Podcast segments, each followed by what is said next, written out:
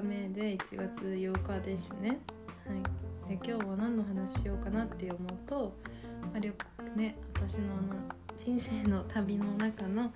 旅行の続きあの一番衝撃を受けた国のカタールの話をしようと思います。で実際にはあのカタールは別に自分で自らカタールに行こうって思ったわけじゃなくてあのカタール航空を使った時にちょうどドーハで乗り換えででその時にあの私あの間違えあ間違えたじゃないあの中でその航空券をあのもちろんその何て言うんですかねあのスカイスキャナーとかトラベルコっていうので私結構あの取ってたんですよ安く取れるんで。でなんですけど結構トランジットの時間がタイトででそれであの30分しかなくて私は間に合ったんですけど 荷物が間に合わないっていうことで、まあ、次のね日の同じ時間の便にあの乗るっていうことになったんですけどあのそうですねで1日滞在したっていう話ですね。であのそうですねその時、まあ、ちょうどイギリスに行く途中でマンチェスターあのドーハからマンチェスターの便が次の便だったんですけど夜中夜の10時に出たんですけどあのドーハまで確か10時間ぐらいあのフライトでかかったんですよ。13時間かな？13時間かかってであの翌確かなんか本当になんか朝かな？昼朝ぐらいに確か着いてであのでもその30分しかなくてであのびっくりしたのがその日本の空港とかって結構なんかその、まあ、関空もそうだし、まあ、私がその時当時ねその乗ったのは成成田からだったんですけどあの、まあ、成田もそうだし関空もそうだけどちゃんとその電車とかなんかすごいしっかりしてるじゃないですか。で羽田かな？羽田だったかな？羽田とか、まあ、関空とかは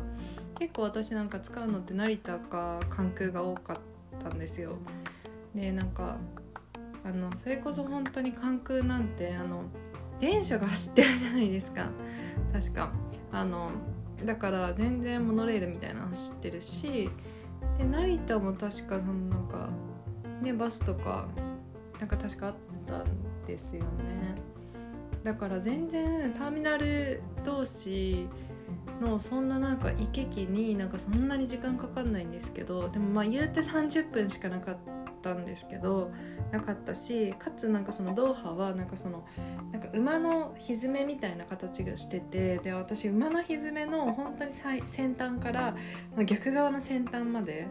っていうのをもうなんか行かなきゃいけなかったんです30分以内に。でそれ全然もちろんなんかこんなあのねいつもチケットを取る時になんか事前にねそのなんかドーハドーハ航空港の地図とか見ないですからまあ行けるだろうって思ってて。たらめちゃめちゃ遠くてでもなんかもう本当に走りましたねすごい走ってでなんかまあギリギリなんか間に合ったんですよ私自身は。で確か10分前ぐらいかなあの飛行機があのそのねあの離陸する10分前ぐらいにあのゲートに着いてで「はあやばい」ってなったらなんかせなんかマダムって言われてなんか「ごめんなんかあの君の荷物が届いてないけど君だけ先に行くかそれとも荷物と一緒に行くかどっちがいいって言われてであのもちろんなんかそのまあねあのカタールってなんか皆さんあんまりなんかそのなんだろう習慣っていうか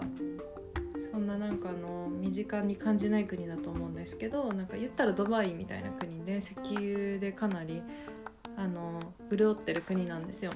だからなんかそのすごいなんかあのサポートはすごい手厚くてあのあのホテルを取ってあげるからそこであの1日なんかそのカタールのなんかそのビザを出すからなんかその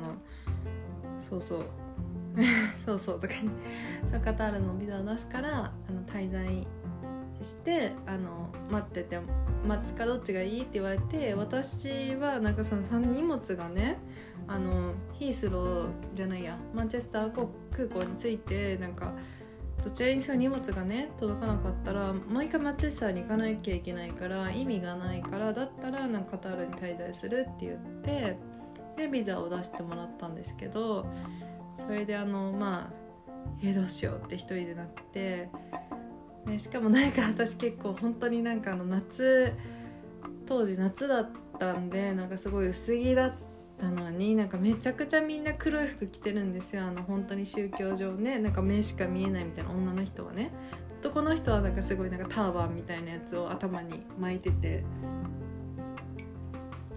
でなんかそんな状態であなんか私こんなところにしかも日本人全然いなくて中国人がかろうじて23組ぐらい見たみたいな感じでいややばいみたいな私こんなところで大丈夫かなって思ったんですけどまあなんかもうねもう来てしまったゆえもしょうがないとか、まあ、若い時のこ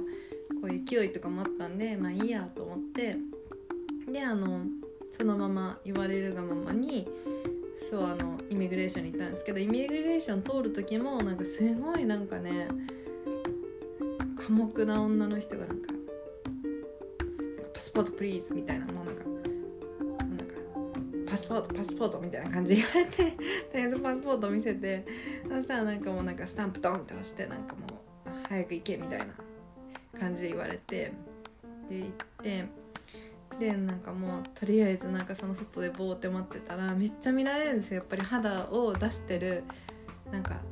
人間がいるっていうのでめっちゃなんか現地の人にはなんだこの女みたいな感じで見られてた記憶があります。でとりあえずなんかその空港のあ空港にのあのターミンあのなんていうんですかあのそのお迎えのところであのテルのバスの人が来てなんかあの名前を言われてとりあえず「ああじゃあな君があの君のホテルの部屋は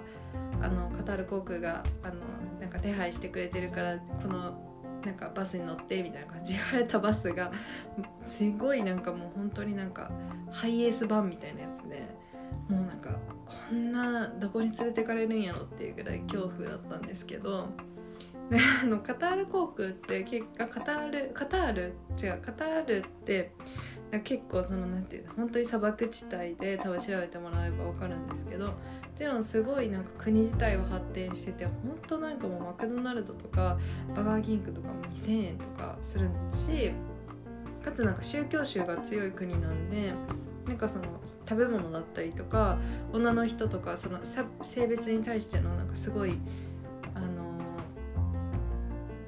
プライドというかなんかそういうのが結構あって壁というか。でそれがなんか結構衝撃だったんですけどとりあえずなんかその30分ぐらいですね。本当だって羽田から行ったらもう羽田からこのビューンって行ってもうあのね東京に住んでる方分かると思うんですけど京急とかビューンって行ってもう本当にもう品川区ぐらいまで行っちゃってるんですよ。品川駅ぐらいまで。まあ行ってでなんかまあとりあえずなんかなんか砂漠地帯の暑いとこに降ろされて「君のホテルはここだから」って言ってまあ結構割とランク的多分4つ星ホテルとかぐらいの結構いいホテルを用意してくれてでそしたらなんかそのでも恐る恐るそのチェックインする時になんか日本語が喋れるあの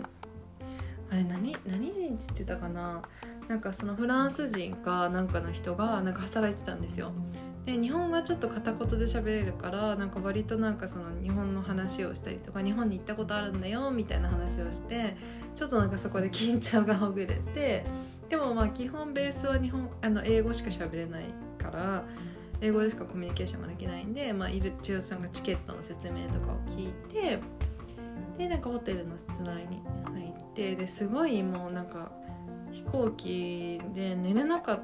たんですよ飛行機の中ねまあエコノミーっていうのもあるんですけど。でだからすごいもうぐっすりその後寝てでなんかまあご飯食べに行こうと思ってなんかレストランに行ったらあのホテルのですね。でなんかもうすごいなんか本当になんかまあもちろんソーセージとかなんか肉系もあるんですけど割となんか肉じゃなくてもなんかなんていうのかな本当にそのカタールで食べてるような食べ物ばっかりがいっぱいあって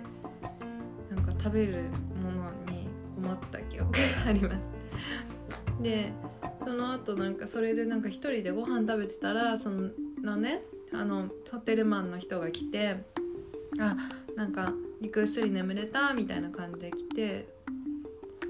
でなんかいろいろちょっと会話してたんですよ。でその人すごい本当優しくてで私今思えばねあのチップをねもうちょっといっぱいあげればよかったなって思ったんですけど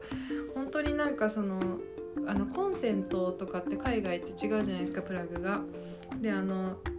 そのイギリス用のしか持ってきてなかったんでもうカタールもちろん違うから使えなくてそういうのとか助けてくれたりとかなんかその w i f i とかも使えないから分かんなくてでなんかそういうのとかも教えてくれていろいろやってくれたんですけどなんかその現地のねそのイギリスに連絡しなきゃいけなくて遅れるっていうことでそういうのとかもやってくれたりしたんですけどなんかそうでその人と喋ってたらですねなんかその隣のテーブルっていうかもうちょっと隣の隣ぐらいのテーブルでめちゃくちゃ男の人が怒ってたんですよ現地の。でなんだろうなって思ってでなんかすごいアイコンタクトみたいな感じでその人にパッてやったら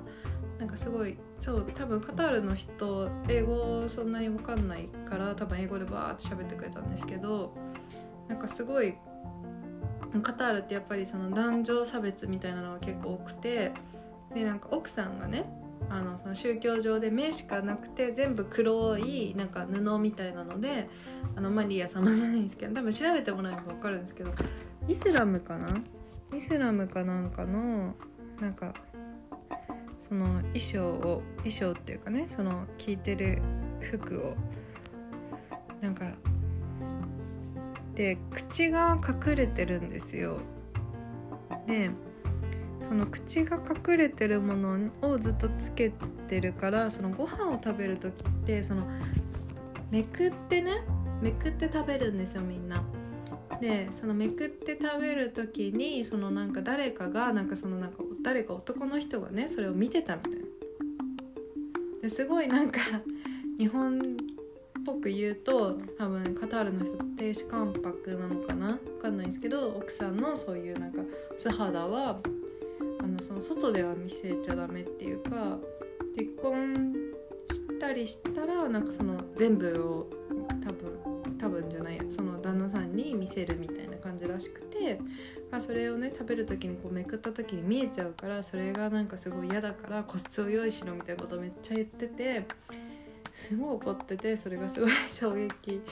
だった記憶があります。でまあなんかめちゃくちゃ怖かったとはいえどもなんか本当に暇すぎて何もすることがなかったんでホテルの中をぐるぐるしたりとかあとはまあちょっと外に出てなんかあの31があったんですよ。で31に行ったりとかなんかして本当にララクダというかねがいそうなぐらいの本当にスムダンボコリがもうちょっとなんかこう歩いたらもう砂の上歩いてるみたいな感じで。なところではあったんですけど砂漠みたいにふさふさしてないんですけどなんか本当そういうところで衝撃を受けました。であの当時はなんかワールドカップかな？なんかがカタールのあのやる本当に直前みたいな感じだったのでなんかそのそれをねそのそういうようなあのその建設したものを見たりとか近くにもそういうのがあったりしてすごい楽しかった記憶があります。でカタールで、まあ、なんか一番驚いたのはなんか私驚いたというか私の中ですごく記憶が起こってるのはトイレがなんかすごい本当にあのインドとかそっちの方行ったことある人分かると思うんですけど全然トイレの使い方が分かんなくてあのそのシャワーがあって便器があるみたいな感じでどうやってこれ使えばいいんだろうみたいな感じで最初すごい戸惑ったのをなんかそのね教えてもらって使えたっていうのがすごい私の中で衝撃だった記憶があります。はいまあ、そんなこんなでね、まあ、ちゃんとあのそのモーニングコールをしてもらってちゃんともう寝れなかったんですけど逆にカタールでは、まあ、ちゃんとその無事にあのカタールを出発してマンチェスターに行けましたっていう話ですね。まあ今日はなんかそんな衝撃があったお話ですね。をはいでしたしましたいと思って しましたもうねね結構ネタが尽きてくるのなんかって思うんですけどはいまあもし皆さんもカタールにでもカタールはすごくなんか安全な国だと思うんですよ。そこまで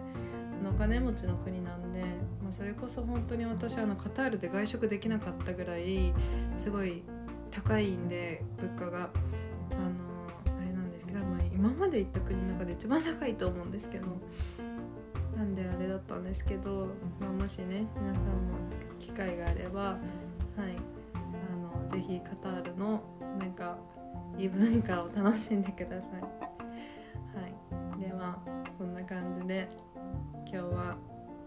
終わりたいと思います。はい、では聞いてくださってありがとうございました。